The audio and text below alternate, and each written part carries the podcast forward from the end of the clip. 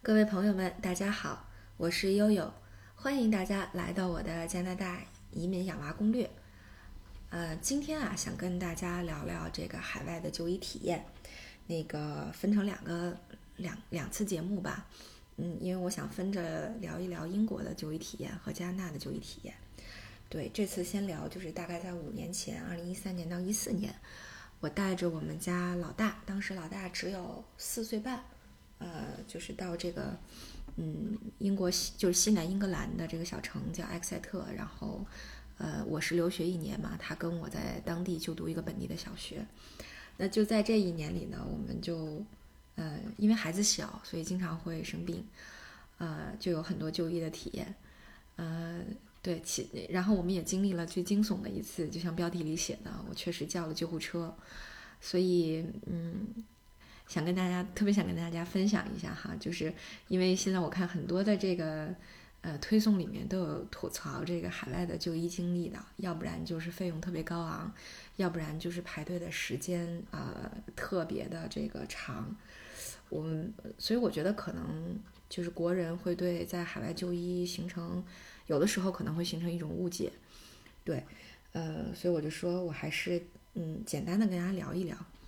呃，这个救护车这次经历是怎么回事呢？特有意思，因为我们家儿子是到英国生活的时间差不多是十个月，在这十个月里呢，他发烧了三次，但是呢都不是很严重，每次大概就烧一两天，然后就退了，估计就是普通的小感冒。对，但是呢有一次就是经历特别可怕，呃，那次我叫了救护车，事情是这样的，就是在二零一四年的春节，嗯。然后呢，就是我母亲可以呃从北京过来帮我带孩子，大概能待几个月。然后呢，我就跟我儿子呢，呃，提前就是我们有那种通勤的大巴士 bus 车，因为他可以直接到机场，那我们就到西斯罗机场去接姥姥。那接了姥姥回家之后，正好是大年三十的晚上，啊，然后一进家门，因为我把饺子什么都准备好了，然后。大概有半年没见了哈，就终于团聚了，特别的开心，哎，然后就在这个，呃，这个这个看着春晚啊，因为那个吃着饺子的这个吃刚吃完饺子，然后我们家儿子就开始说肚子疼，然后就开始满床满地的打滚儿，最后就哭着跟我说说妈妈，要不然我们去医院吧，呃，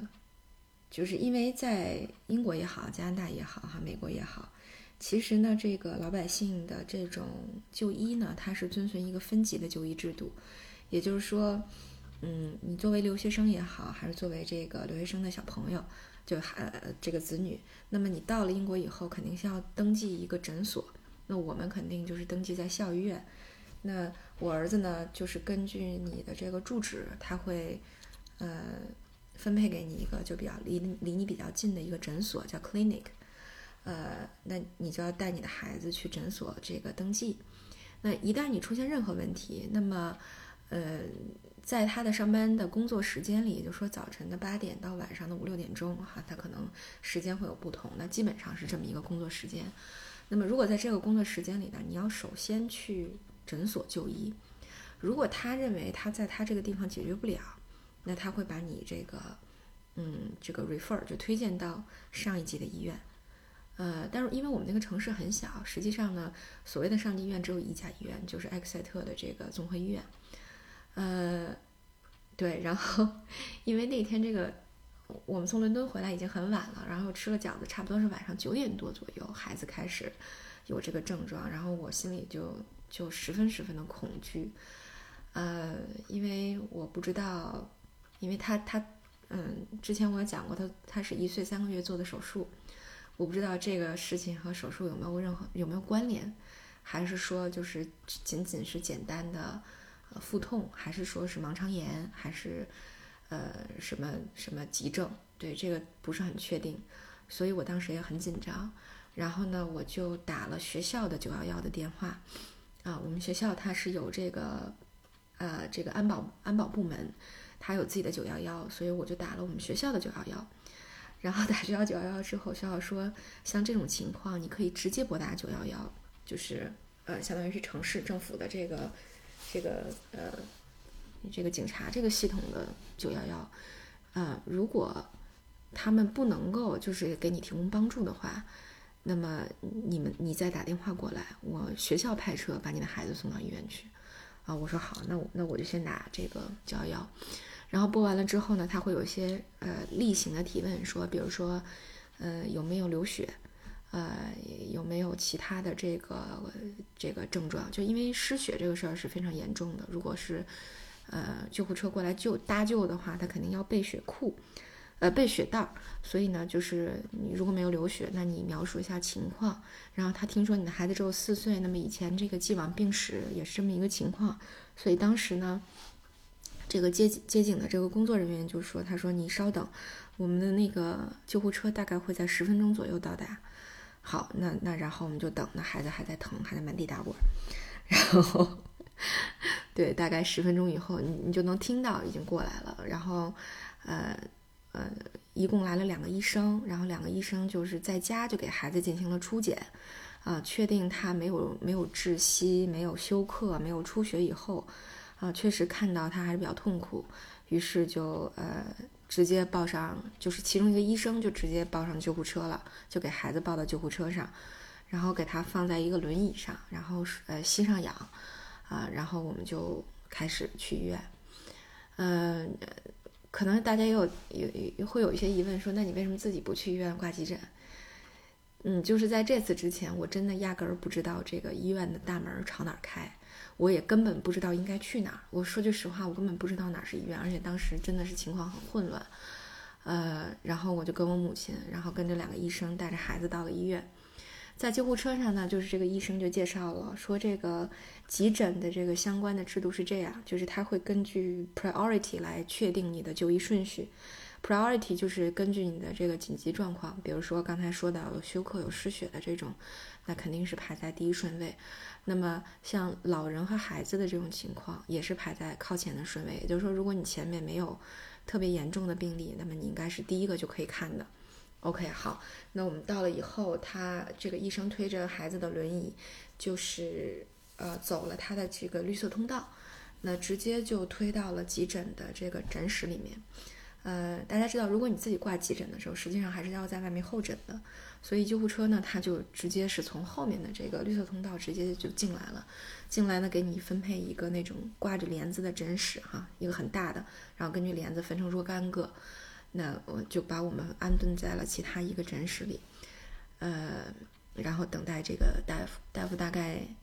呃，大概两三分钟左右就过来了，啊，看了一下他基本的体征啊，没有什么问题。然后呢，又按压了他的腹部，发现呢没有这个反射跳痛，那也就基本上就排除了这个，这个这个盲肠炎啊。那然后呢，我就我就介绍了一下他的病史，因为我其实我最大的顾虑就是说，呃，有没有跟以前的这个这个手术有关系，呃，所以呢，他们就是又开了这个各种化验，比如说，嗯，验尿的啊，验粪便的，但是特别特别有意思的是，他们一直没有开验血的单子啊，这是我觉得这个英国的这个呃医疗体系和国内最大的不同，就是他们很少。就不是非常轻易的开验血的单子，呃，所以呢，就是在验完了之后，嗯，他们看就说，就诊断的结果就是认为没有，就是没有什么特别严重的问题，呃，大夫猜测呢说可能是呃，因为有些孩子在生长过程当中，他的这个呃肠道和腹网膜，那么呃的神经会受到牵拉，偶然间会有这种呃长时间的痉挛，呃。当然，我觉得这有点这有点胡扯，孩子都成疼成这样了，你觉得这是生长痛？反正我觉得，嗯，在我看来，我觉得很难解释。但也许医生见多识广，总之他们认为没有什么特别严重的事儿，然后就说：那你其实今天我们也没有什么药啊，只给你开了一些止疼药啊。止疼药在英国是万用药，你头疼发热啊，各种症状都吃止疼药啊，这个 painkiller 是吧？都吃这个。所以呢，就给我们开了两瓶止疼药，说疼呢就吃上，啊，呃，所以呢，这也也是很无奈哈，我们就这个，嗯，这个这个救护车给送来，然后我们又自己打车又回家了，但是呢，孩子的这个症状呢，一直维持了一直一直维持了六天，就他总是这样不停的痉挛。当然中间可能吃了止疼药会缓解那么半个小时一个小时左右，但是马上又会开始疼。所以我先我后来就觉得说，嗯，肯定不是简单的生长痛。然后呢，嗯，在第三天的夜里，我觉得孩子又因因为一到夜里他。睡不好，可能本身情绪也比较激动，再加上这么痛苦，然后他又闹得比较厉害，所以我又自己开车去了一趟急诊。呃，这次也比较有意思，这次因为你不是救护车送来的，所以差不多等了得有，嗯，将近一个小时的时间才呃见到大夫哈。当然也是最后没有结果。但其中比较有意思的一个体验呢，是因为当时我们到医院可能是凌晨三四点钟了。呃，英国晚上的这个急诊室它有一个特点哈，大家。如果熟悉的可能也知道，就是会有很多那个青少年们喝了酒以后打架斗殴啊，开了瓢被送进来。然后当时我们在等候室等着的时候啊，我我抱着我们家奥斯卡在睡觉，那我对面就坐了一对儿这个呃年轻的这个嗯男女朋友这一对儿哈小年轻儿，这个女孩就一直在哭啊，这个男孩呢就是。明显就是喝醉了酒，因为周身酒味特别特别大，然后那个，嗯，他就是，呃，脑袋顶的这个上方有一个差不多得有个，呃，两三公分的一个大血口子，然后这个血呢就顺着头后脑勺一直流到脖子和后背上，浑身都是血。然后我也是觉得，其实我心里也是挺没有安全感的，看到这样的人，因为他又醉着酒，我也不知道他会怎样。但是没有办法，因为你那个等候室非常局促，那你只能跟跟他们坐在一起。然后这这个这个醉醉酒的小伙子，大概突然就突然他大概过了一会儿，突然清醒了，然后就发现我坐在他对面，然后就使劲的盯着我看，哦，看得我浑身都发毛。然后这时候我就觉得我妈把手伸过来，紧紧的握住了我的手。结果这男孩腾就站起来，然后就走了，然后。大家也不知道他干什么，然后他女孩看那个他女朋友在旁边看了他一眼，依然在哭。那个大概过了两分钟，他就拿了一个很大的一个不知道从哪儿学不来的，一个大的一个像呃那种更换的床单一样，啊一步一晃的就走过来了，冲我就走过来了。哦，我当时抱着我儿子，心想他要是过来冲我做什么举动，我马上就得抱着我儿子拽着我妈跑。结果我万万没想到，他走过来之后。把这个单子盖在了奥斯卡身上，说：“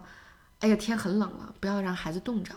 哎呦，我当时好感动啊！我觉得这个男孩醉成了这样，血血溅当场，流了一身的血，然后居然那个还有闲情逸致管我们母母子俩哈，还挺有意思的。所以这样大概就这么跟医院拉锯，因为英国有一个情况，就是它是全民医保，叫 NHS。如果大家仔细看那个伦敦奥运会的开幕式，你会发现有很多护士推着病床，嗯嗯，那个满满满运动场的跑，你觉得特别不可思议，特别 ridiculous，特可笑。那实际上他就宣传他们是世界上唯一一个全民医保的国家，就是说所有的医疗资源都是免费的。那么，嗯，那么这就意味着你想争取医疗资源，除非他评估认为你需要啊，就比如说像验血这种，又涉及到这种。生物 DNA 信息的，他就更谨慎了，更保守了。所以我给 NHS 打了很多次电话，我就要求给我的孩子验血，那他是一开始都没有同意。于是我就每天早晨九点和下午四点都打电话，每天提一个 request，每天提一个 request。大概到第四天的时候，他终于受不了了，说：“好吧，那我们给你安排一次验血。”啊，但这个验血呢，约在了一周以后，特有意思。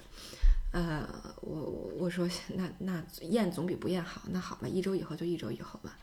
啊，所以呢，孩子还在疼，验血还在等，大概到第六天的时候哈，我突然这个灵光闪现，哎，我说我应该给国内的儿科医生打个电话呀，于是呢，我就给我我们住在海淀嘛，我们旁边是四季青医院，四季青医院的儿科主任是。丁翠平丁丁主任非常非常有经验，就很多在海淀区生活的爸爸妈妈可能都听说过他的大名。然后我就突然想到，对我应该给丁主任打个电话。然后我就给他打电话，然后描述了这个奥斯卡的症状。后来那个丁主任就讲说，那他一周之前有没有过感冒的症状？我说有啊，一周之前感冒还烧了两嗯一两天的时间呢，发烧了。他说是这样，他说像今年我观察的情况呢，就是北京如果流行甲流和乙流的话，在这个甲流乙流之后的一周内，有很多小孩出现了肠道淋巴结肿大，所以就会呃就会导致他肠痉挛。说我现在高度推测说他有可能就是因为感冒病毒引起的这种呃肠道痉挛、淋巴结的问题。然后我挂了电话呢，寻思了好久。说这个淋巴结肿大不就是发炎吗？那发炎不就是应该吃消炎药吗？是吧？然后我就这个灵光闪现哈，我我不是从国内带了消炎药吗？叭叭我就给我们家奥斯卡冲了一袋儿，第二天叭叭又冲了一袋，这两袋消炎药下去，立竿见影，马上就好了。所以啊，这个奥斯卡先生在。这个吃了消炎药好了，然后又复课上幼儿园，差不多又上呃上小学，又上了那么三五天以后才等来的那一次验血啊，这个真的是你，所以你等验血，你再去治病再诊断都是真是来不及啊，所以这个也也确实挺扯的。然后我再给大家讲讲我们去验血就更有意思了。啊，验血跟我们约的是下午一点钟，然后我就带我儿子到了这个，又来到了这个综合医院啊，要到儿科病房去验血。啊，到了儿科病房之后呢，你提交了你的预约信息，然后护士就开始准备了。那他准备之前呢，哎，他说奥斯卡，你要不要看会儿动画片呢？奥斯卡说好呀，然后就给他看动画片。那你要不要吃点薯片呢？好呀，然后就开始吃薯片。那你要不要玩玩一会儿玩具啊？好呀，开始玩玩具。于是两个护士呢就带着奥斯卡开始玩，我就很着急，因为我后面还有课，我要回去上课。然后我就说，我说后面还有课，能不能快一点？啊，然后护士说，哦，那好，我们啊加快这个节奏吧。说这样子，我们马上要给奥斯卡的这个涂一个皮外的麻醉啊，这个皮外麻醉呢，差不多是四十分钟以后会生效，那然后我们就可以穿刺去抽血了。然后当时我就。感觉脑子被雷劈了一下，说为什么这个这个验血还要涂皮外麻醉？我说他这么多次验血从来没有涂过皮外麻醉。然后护士特别惊讶的看着我说：“Oh, he must be very brave。那他肯定是太勇敢了。”我说：“那好吧，反正总之我们今天不涂这个皮外麻醉了，你直接给他抽吧。”护士说：“哦，那好。”于是他们又拿上器械。把奥斯卡领到了一个专门的这个处置室啊，到了处置室之后呢，哎，又带他玩了一会儿玩具啊，什么小企鹅上楼梯下楼梯，哎，我都崩溃了。当时说你们啥时候能抽上这个血？这要是搁在北京儿童医院，那也就是一分钟的事儿，是吧？终于玩好了小企鹅，然后呢，尽管他们没有给他上这个皮外麻醉，但是还是给他喷了那种就是很冰的那种喷雾啊，让他这个皮肤暂时的这个。呃，感觉没有那么的敏感，啊，这样子呢，呃，就终于抽血了。抽完之后，两个护士都很惊讶，说：“哦，奥斯卡居然没有哭，哇，他真是太勇敢了。”于是，一顿又给奥斯卡捧着巧啊，又发各种 sticker，发贴纸啊，这个给薯片。奥斯卡非常满意他这次验血的经历啊，在他这个幼小的这个。这个这大概四岁半的这么这么这个这这么长的这个人生里啊，抽血大概不下不下一两百次啊，这应该是体验最幸福的一次啊，所以各种这个吹捧之后啊，这个终于是验完了这次血，呃，然后后来临走的时候，我又我又八卦了一下哈，我说护士小姐，我说你们一天大概能给多少个孩子抽血？她说，哎呦，我们这个工作负担真的是很重。我们这个病房一天要给八个孩子抽血呢，啊，嗯，大家自行体验一下啊，别的评论我就不说了。嗯，OK。于是呢，在一周以后，我终于拿到了血常规的报告啊，然后 NHS 的这个负责的工作人员也给我打电话了，说我们确实在他的血液里面发现了一种不太友好的病毒啊，那这个不太友好的病毒呢，可能是导致他腹痛的原因之一啊。所以呢，我们还要对他再进行一次复查，啊，呃，看看呢，他现在这个症状缓解以后，这个病毒有没有消失？于是又如法炮制，又抽了一次血。复查之后呢，病毒消失了。废话，这个时候离他不肚子疼已经三个礼拜了，啊，所以呢，就是呃，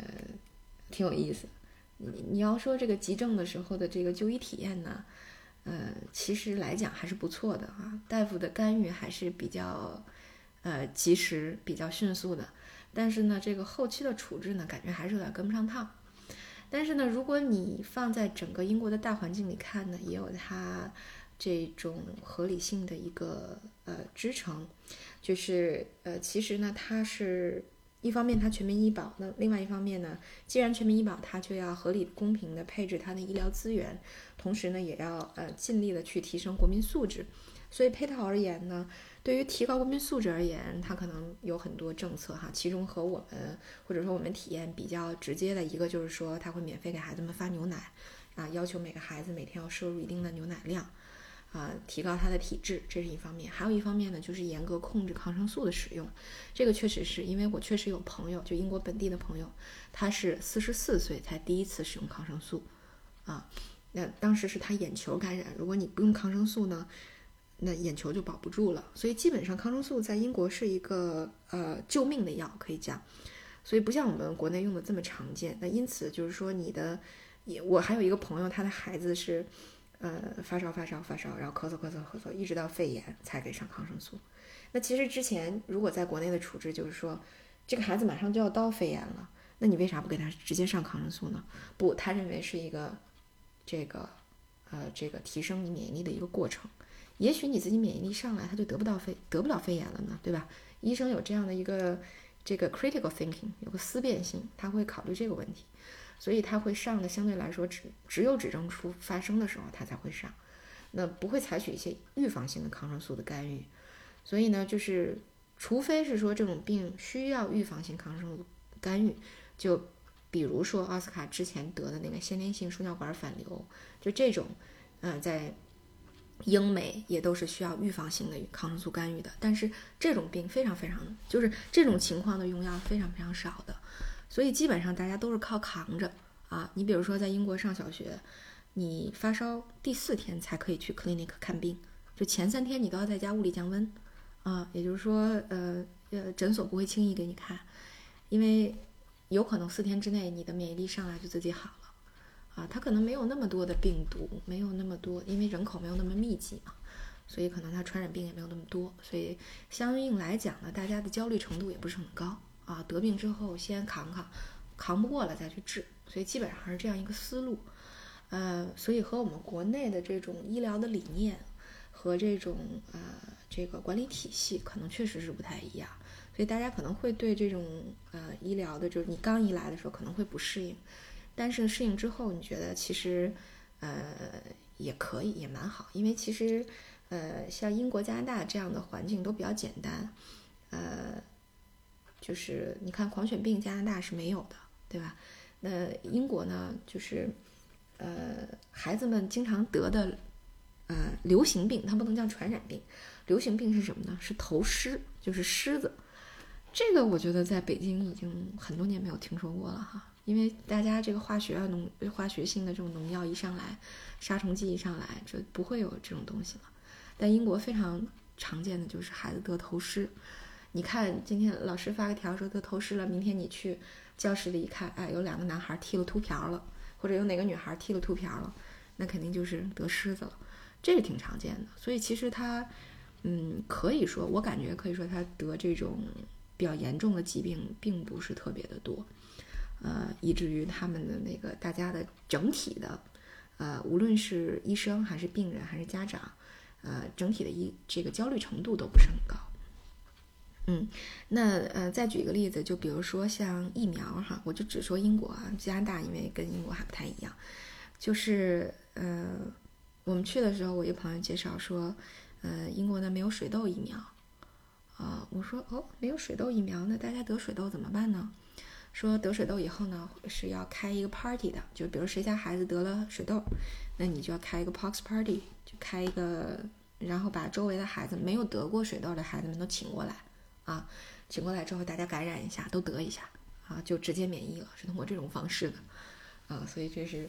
还是很这个粗犷和这个 原始的一一一个路子哈，跟咱国内不是一路子。加拿大这边因为考虑到这个水痘后续的一些并发症，确实对小孩影响比较大，所以呢，呃，还是这个水痘疫苗。但是英国就不是这样，所以你可以看到，其实每个国家的这个医疗理念，呃，还有它的这个救治程序都不太一样。但是千千吐槽万吐槽，我觉得英国最好的一点就是它全民医保啊，你只要这个，比如说。嗯，像我在英国读研究生，然后同时我的这个研究生项目的评级在学术七级以上，那么我的孩子就可以在本地享受免费医疗和免费教育。那呃，